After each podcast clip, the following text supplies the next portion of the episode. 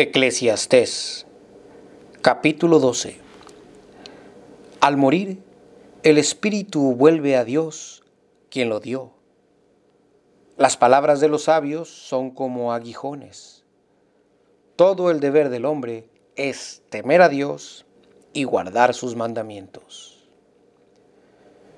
Acuérdate de tu Creador en los días de tu juventud antes que vengan los días malos y lleguen los años de los cuales digas, no tengo en ellos contentamiento.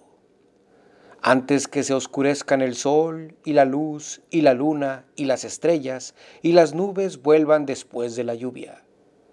Cuando tiemblen los guardias de la casa y se encorven los hombres poderosos y cesen las molineras, porque son pocas, y se oscurezcan los que miran por las ventanas y las puertas de la calle se cierren, cuando disminuye el ruido del molino y uno se levante con el canto del ave y todas las hijas del canto sean abatidas.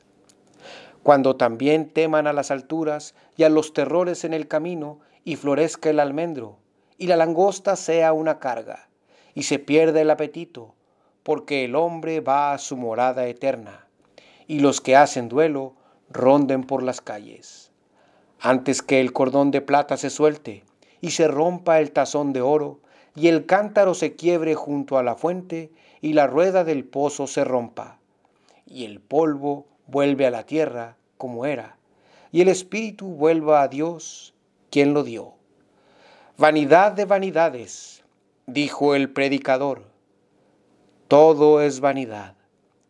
Y cuanto más sabio fue el predicador, tanto más enseñó sabiduría al pueblo, y escuchó y escudriñó y compuso muchos proverbios.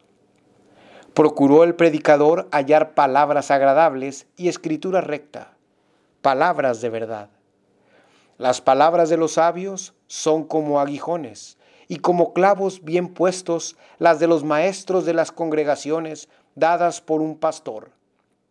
Ahora, hijo mío, Además de esto, queda advertido, el hacer muchos libros nunca termina, y el mucho estudio es fatiga para la carne.